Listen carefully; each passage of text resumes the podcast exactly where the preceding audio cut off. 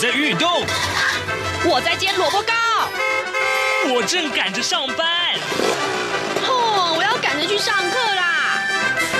这个时候，我们都在听夏志平制作主持的《早安台湾》。早安台湾带给你最热门的时事访谈，最感动的人物专访，最直接的民意表达。对，让我们一起收听《早安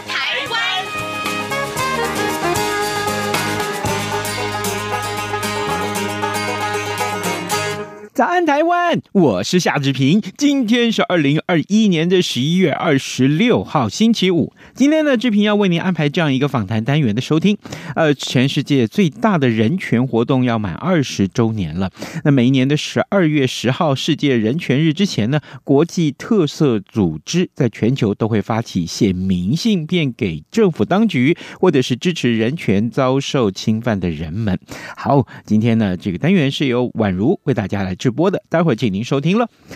呃，在请各位收听访谈单元之前呢，志平有一点点时间跟大家说一说各平面媒体上面的头版头条讯息。今天呢，《自由时报》的头版头条是教育部要砸两百亿啊，在中小学人人可以使用平板电脑。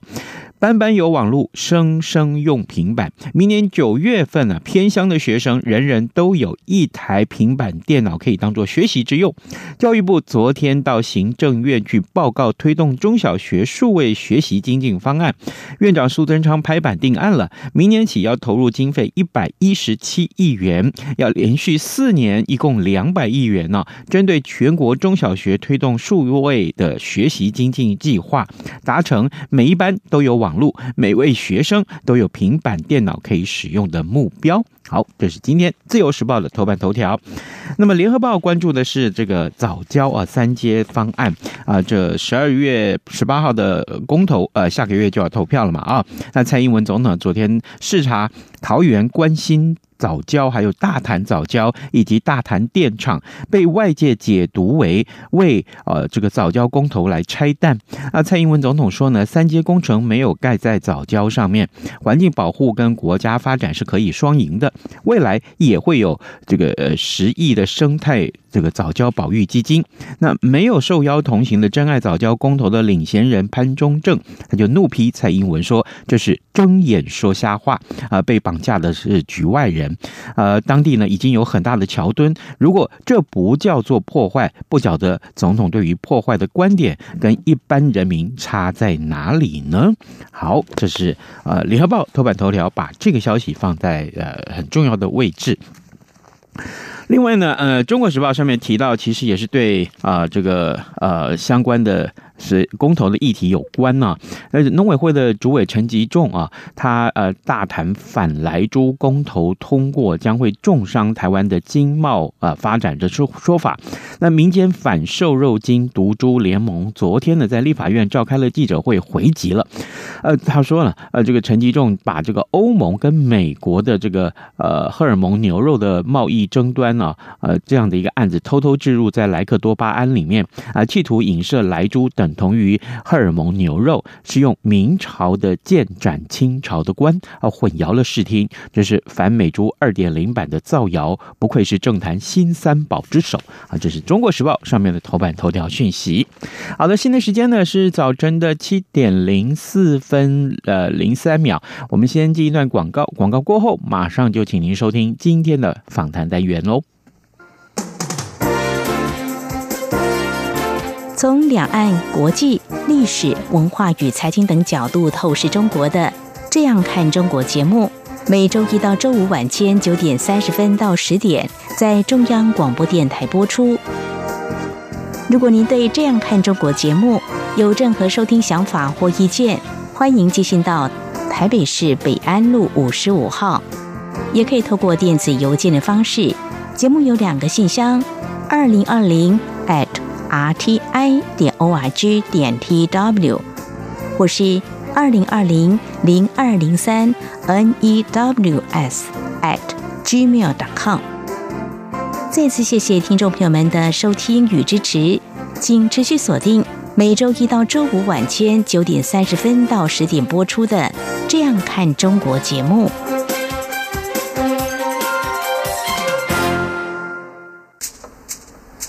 早安，台湾，你正吃着什么样的早餐？吐司加火腿蛋，咬一口，然后收听中央广播电台。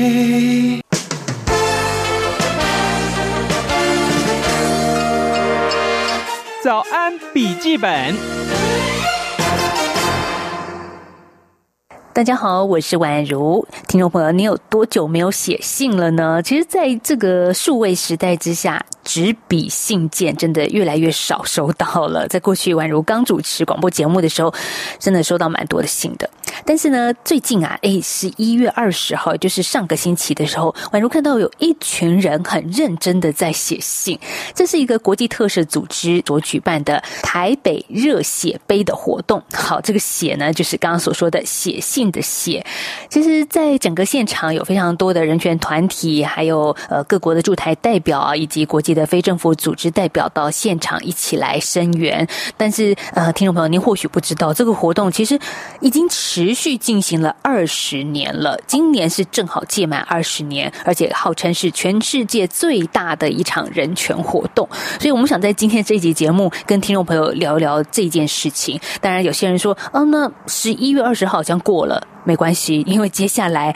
台湾的话呢，其实还有中部、还有南部呢，也都会有陆续的实体活动。那如果您是在世界其他的角落，其实你也可以注意一下国际特赦组织的官网，这全世界都会一起来共襄盛举，一起办。所以这一集呢，就特别邀请到国际特赦组织台湾分会的秘书长邱依林，请依林来跟听众朋友介绍一下这个全世界最大的一个人权活动。依林你好。嘿，主持人好，各位听众朋友，大家好，我是依林。真的吗？写信能造成什么样的效果呢？哈，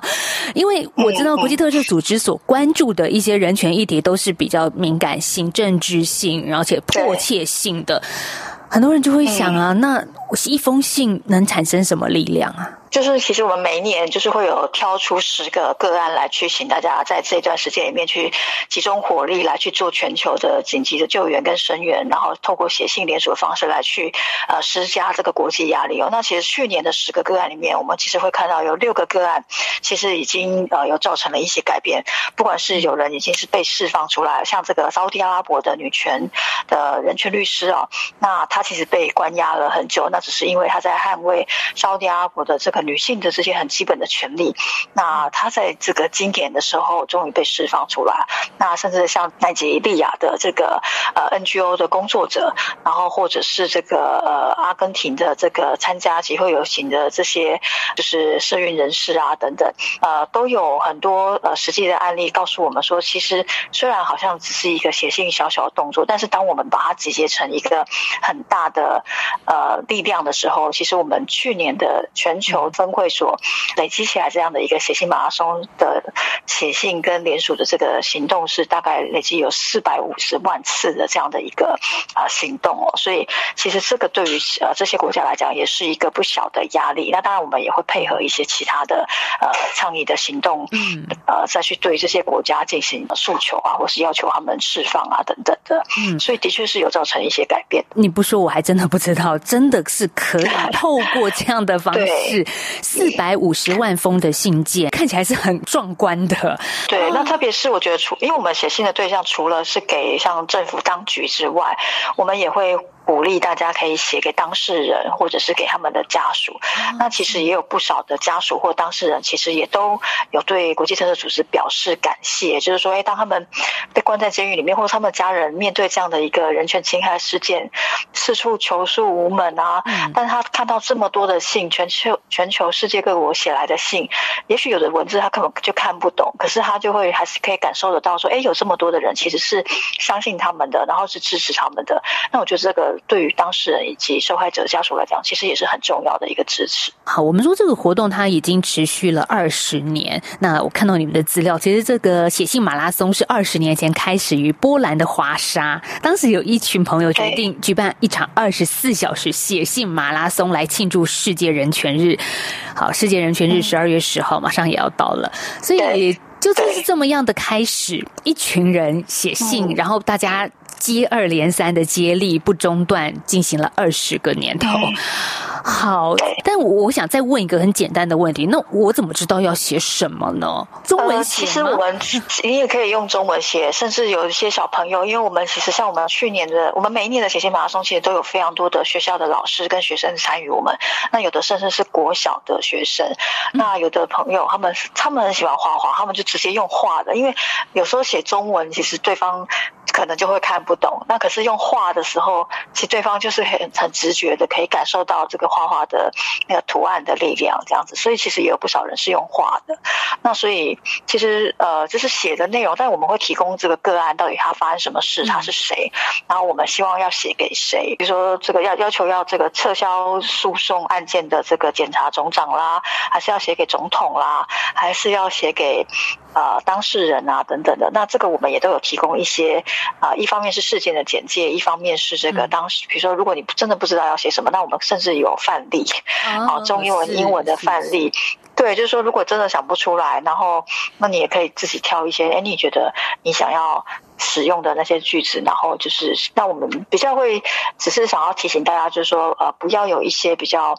呃，辱骂或歧视性的字眼，因为的确有的人看到这样的一些案例，可能会觉得很生气，好，觉得说怎么会有这么离谱的事情？就他们根本没有做任何违法的事情，可是他们是在实践他们的权利，甚至他可能是在捍卫别人的权利，结果他却自己却因为这样而受了很多的呃徒刑跟关押，那甚至是失去生命等等。那这些都大可能就大家也会觉得愤怒，然后可能就会很想要这个骂人。对对对，可是 我们就会还是期待说，这个信件其实是一个理性沟通的一个过程啊。所以就是因为如果只是在宣泄辱骂，那可能对方也不会想要看这个信。所以我们还是会期待说，大家写信的时候，尤其是特别是写给政府当局的时候，就是尽量是不要用这些比较。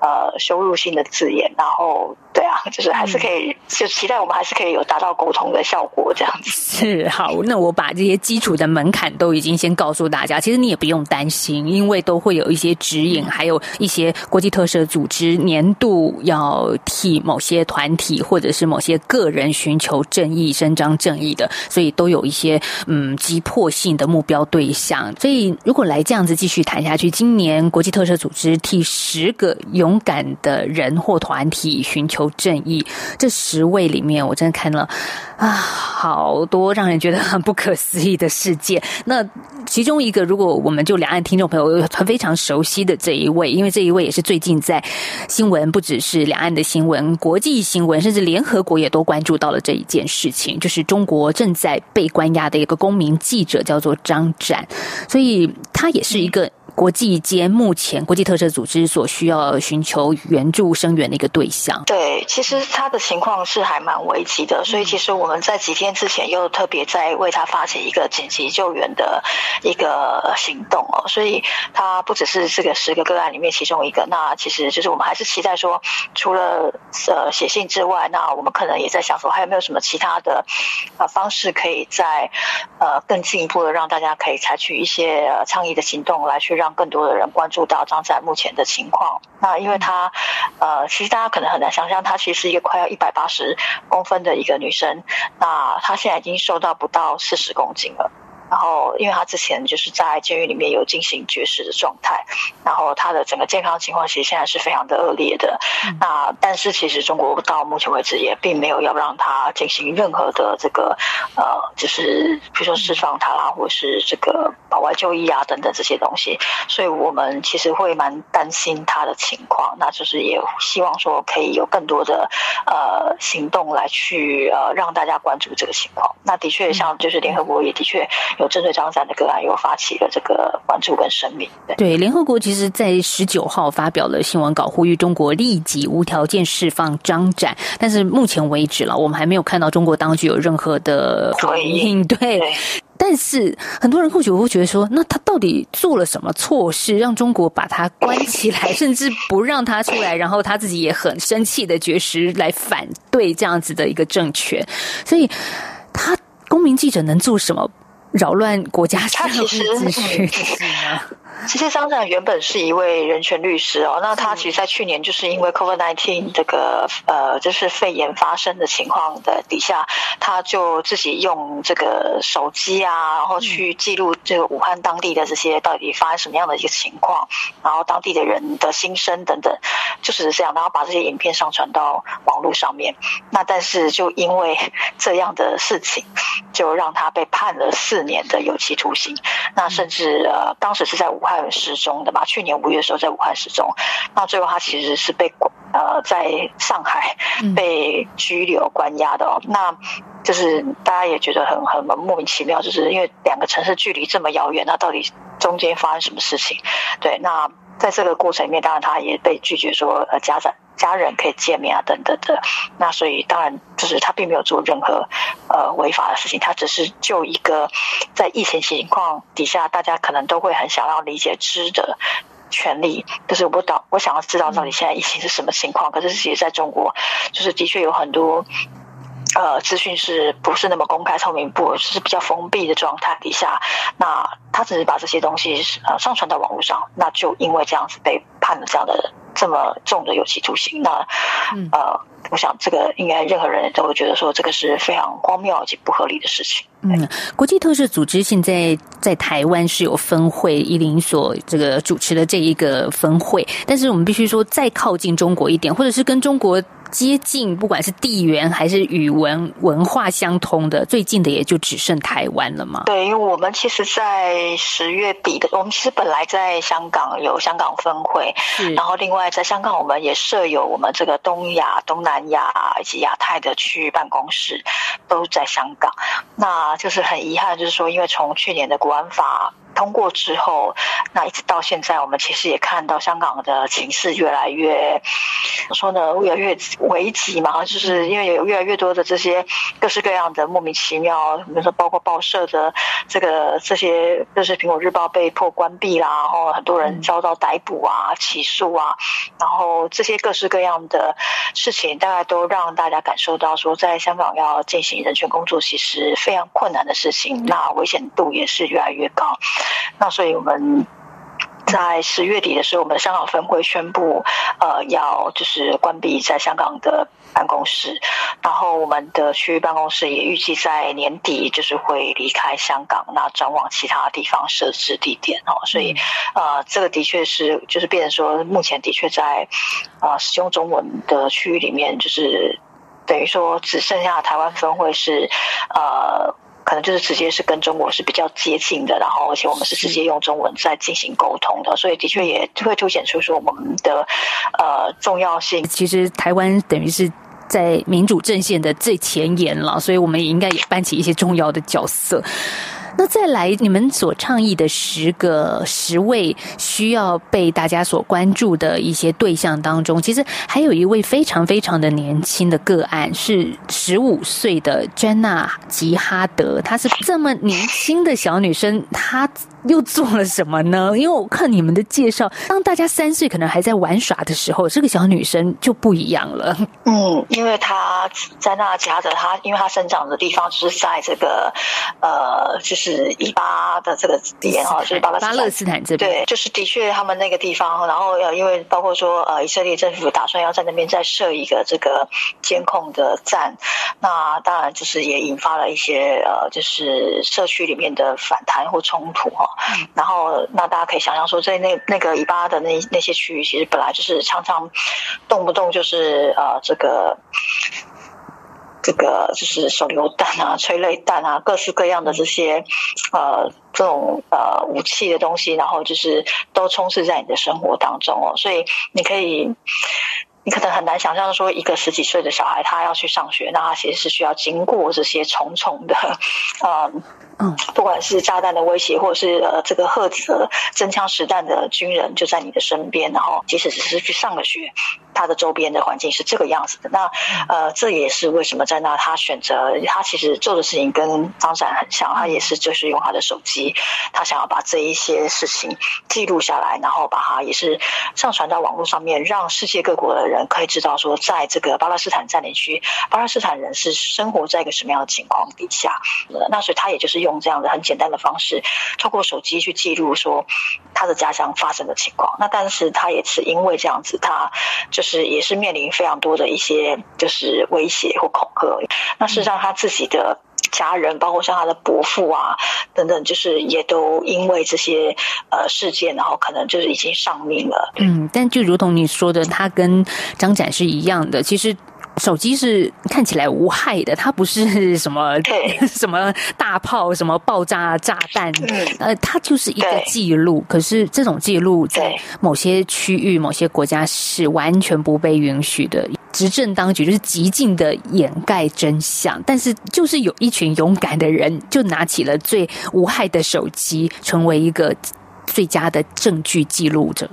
啊，所以接下来其实你们呃，除了台北的活动已经在上礼拜刚刚结束了，那在接下来还有到中部跟南部都会有写信马拉松的活动啊，而且我觉得看得到你们的活动其实都蛮长的，就是一整天的时间都都欢迎大家。你你要是经过一些什么呃文创园区啦，一些看一些展览呃路过，你也可以就走进来，因为我们其实现场也会。邀请一些歌手啊、乐团啊，那甚至会有一些短讲，就是我们也期待说，哎，有一些议题，其实比如说像他有的个案，他是跟原住民啊、跟环境相关的议题，我们也会邀一些在地的团体来去分享。哎，那在台湾有没有类似这样的情况？所以其实大家其实就是可以用很轻松的方式在现场听歌啊，然后或者是哎听听演讲啊。那如果你经过，你就进来可以了解一下这些个案，甚至帮我们写几封信。所以写信刚说。到了，可能你会觉得力量很小，但是我们都知道有一句话叫做“滴水可以穿石”，所以它其实是会造成一些涟漪效应，是会撼动一些事情的。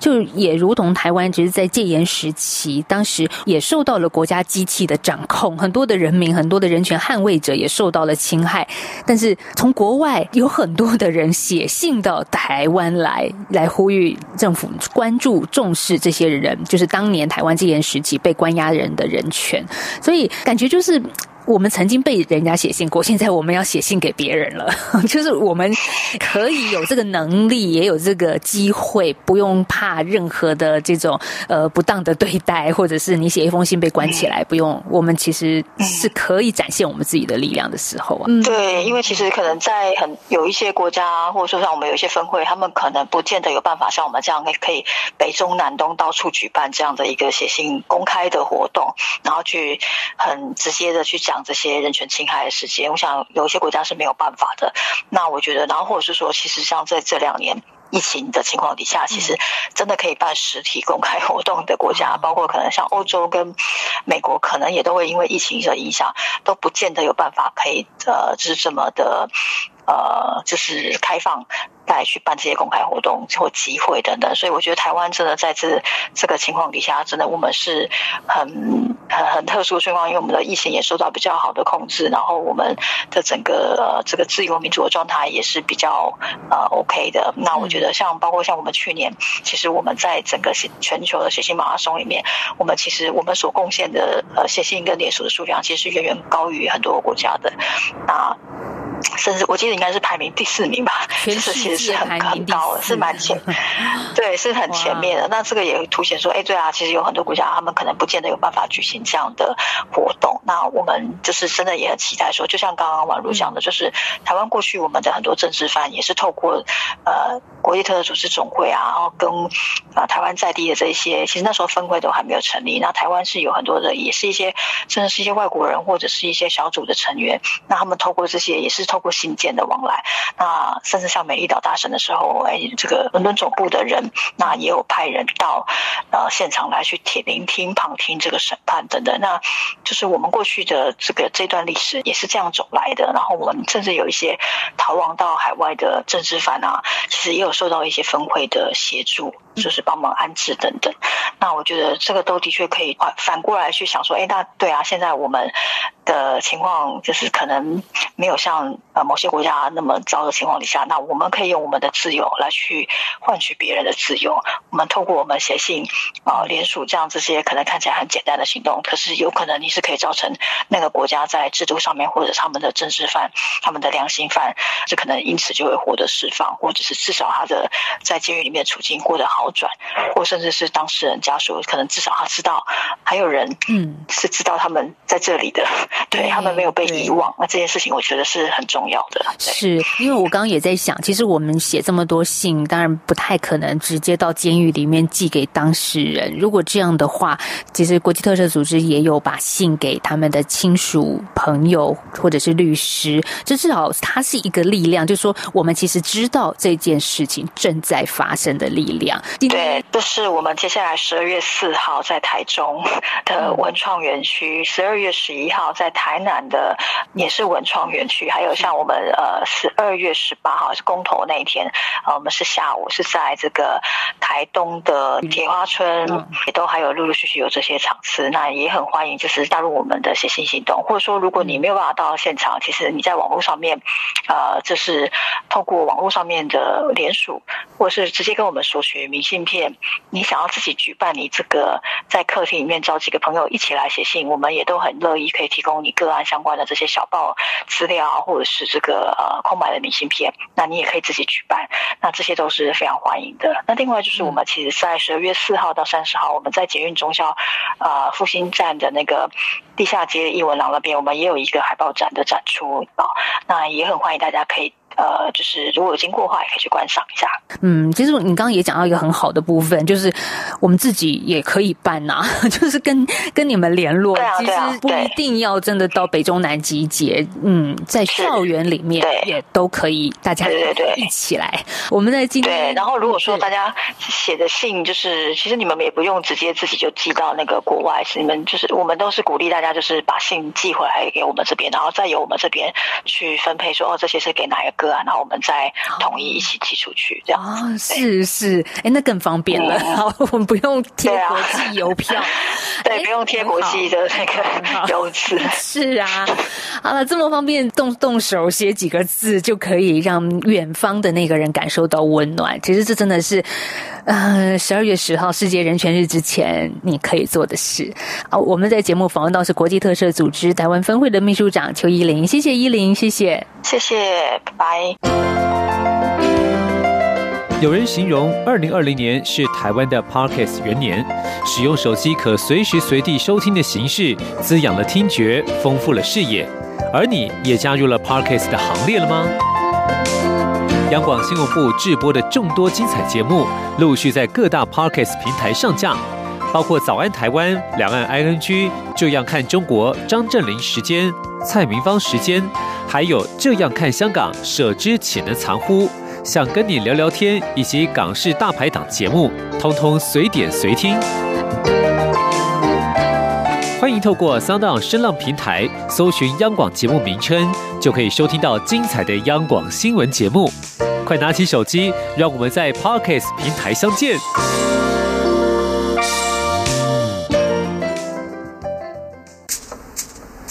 早安，台湾，你正吃着什么样的早餐？吐司加火腿蛋，咬一口，然后收听中央广播电台。早安，暴马仔。好的，我们赶快来看一看其他重要的新闻了。这个最近呢，财经新闻里面最重要，当然就是可能美国联总会要提前升息这件事情。今天两份财经专业报纸都放在头版头条。我志平必须告诉大家，呃，这个升息啊，呃，可能对于股市跟汇市的影响是非常非常的大。但呃，连带的影响，美国巨额的国债会产生的影响，最坏的情况就是美债在这个国